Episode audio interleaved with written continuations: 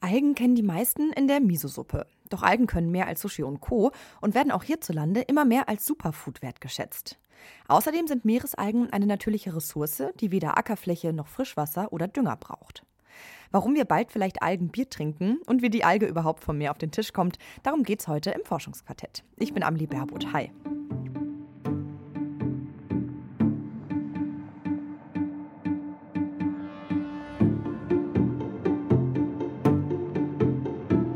Das Forschungsquartett. Wissenschaft bei Detektor FM.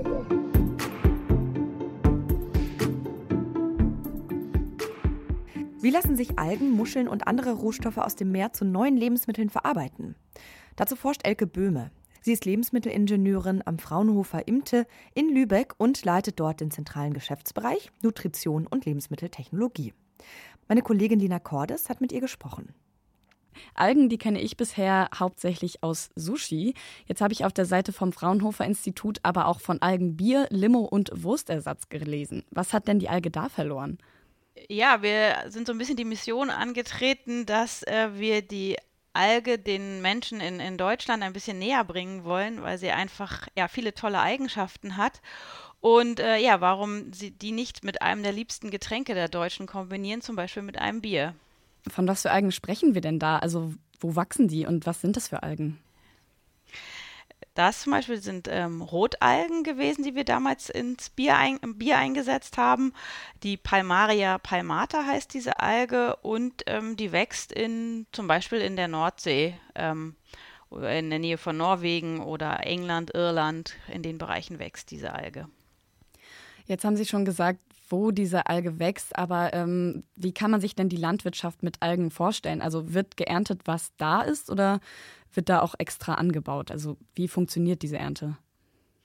Das ist ja eher dann eine, keine Landwirtschaft, sondern eine Meerwirtschaft, würde ich mal sagen. Und, und zwar, ja, also wird wirklich im, im Meer geerntet und es gibt im Grunde genommen zwei Methoden. Einerseits ähm, ja, Ernte, das heißt, das, was natürlich wächst, wird dann dort äh, nachhaltig entnommen. Das ist so ein bisschen teilweise wie so Claims, die abgesteckt sind, also dass dann bestimmte, ähm, oft Familienbetriebe, dann äh, ja in einem Bereich ihr Algen ernten können und das tun sie natürlich nachhaltig, damit sie dann auch, ähm, auch im nächsten Jahr dann wieder ernten können.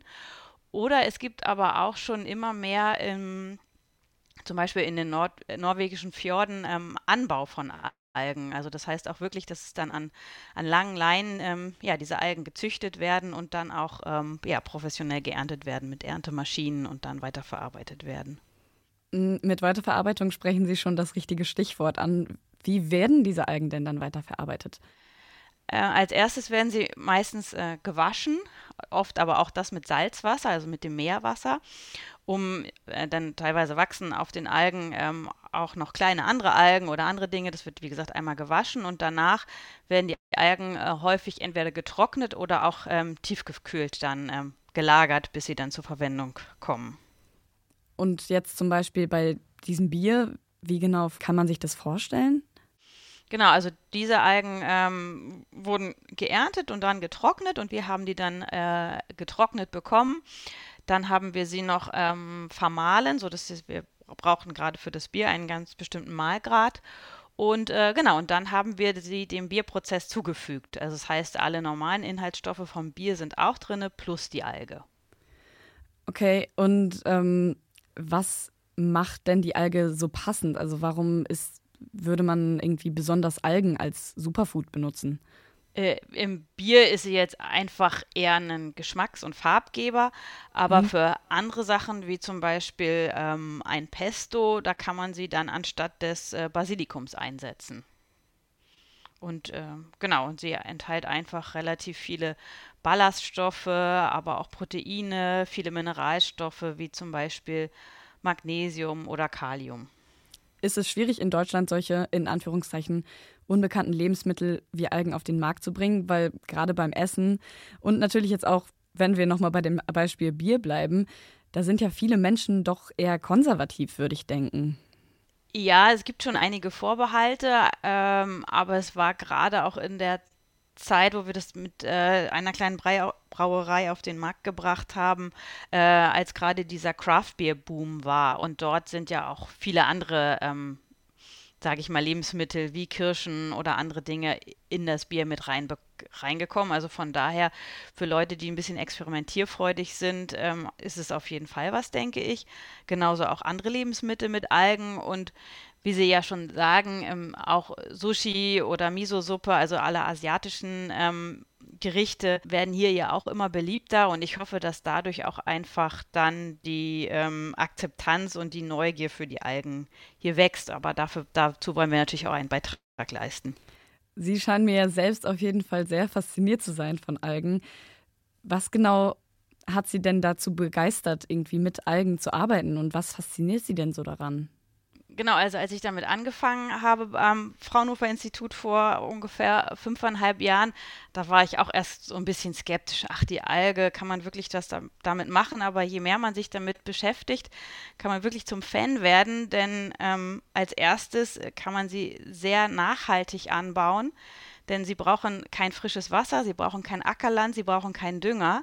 Ähm, das ist auf jeden Fall, denke ich, ein Riesenvorteil. Um, zusätzlich entziehen sie dem Meer sozusagen noch Nährstoffe, denn das ist ja im Moment viel zu stark eutrophiert. Ich will mal kurz einmal dazwischenhaken. Können Sie einmal eutrophiert noch ähm, kurz erklären? Ja, klar. Ähm, eutrophiert bedeutet, dass äh, in den Meeren, zum Beispiel auch in der Ostsee, viel zu viele Nährstoffe sind, die werden zum Beispiel über die Flüsse eingetragen und kommen durch die Landwirtschaft, äh, ja, zum Beispiel über die Dünger, Düngemittel in die Flüsse und werden dann ins Meer getragen. Das heißt, dort sind viel zu viele Nährstoffe und Algen oder auch Muscheln können diese dann aufnehmen und ja zu Biomasse umwandeln, die, die wir dann wieder essen können. Okay, also es klingt schon so, als wenn Algen auf jeden Fall sehr viel Potenzial haben. Es wird ja oft auch darüber gesprochen, dass wir in Zukunft vielleicht super viel Insekten essen als unsere Proteinquelle. Sehen Sie bei Algen auch so eine Zukunft? Also ich, ich denke, Insekten sind nochmal was anderes als, als Algen, aber ich kann mir gut vorstellen, dass Algen immer mehr Einzug halten werden in, in unsere Nahrung und ähm, als ähm, verarbeitete Alge ähm, werden sie auch schon ganz häufig ähm, zu sich genommen, was sie vielleicht gar nicht wissen. Zum Beispiel, wenn sie eine ganz normale Sahne kaufen, dann ist dort sehr häufig Karagen drin. Das ist auch ein Stoff aus Algen und dieser verhindert, dass die äh, Sahne aufrahmt. Also wenn Sie jetzt so einen Becher Sahne öffnen, dann hoffen Sie ja, dass oben nicht irgendwie eine Fettschicht ist und unten der Rest, sondern dass das alles homogen ist. Und das, ähm, ja, ist das Karagen aus den Algen, das das bewirkt. Also werden sozusagen auch ähm, viel einzelne Bestandteile von Algen genutzt und nicht direkt die ganze Alge. Genau, also das ist schon sehr viel. Diese Algen kommen oft, oft aus dem asiatischen Raum.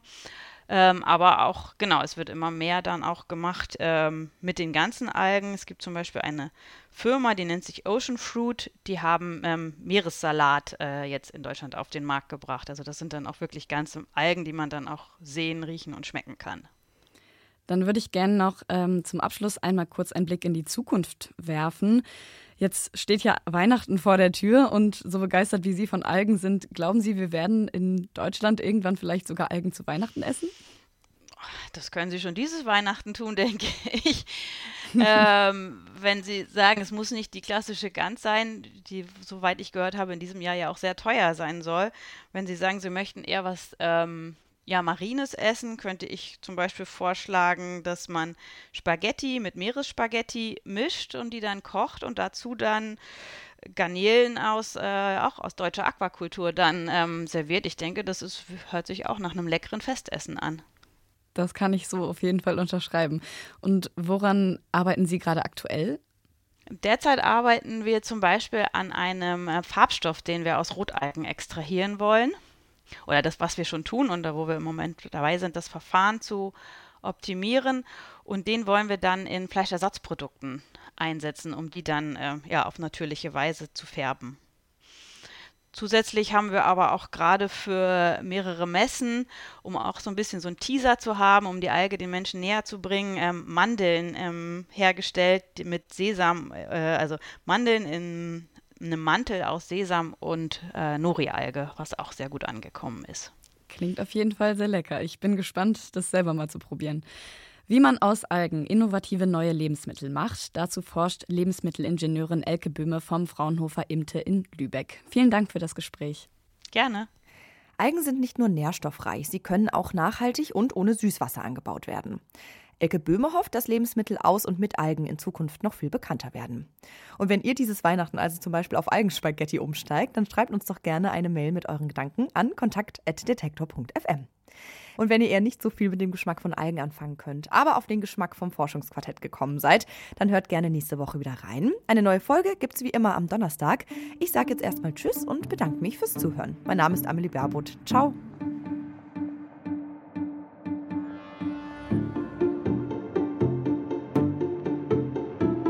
Das Forschungsquartett. Wissenschaft bei Detektor FM.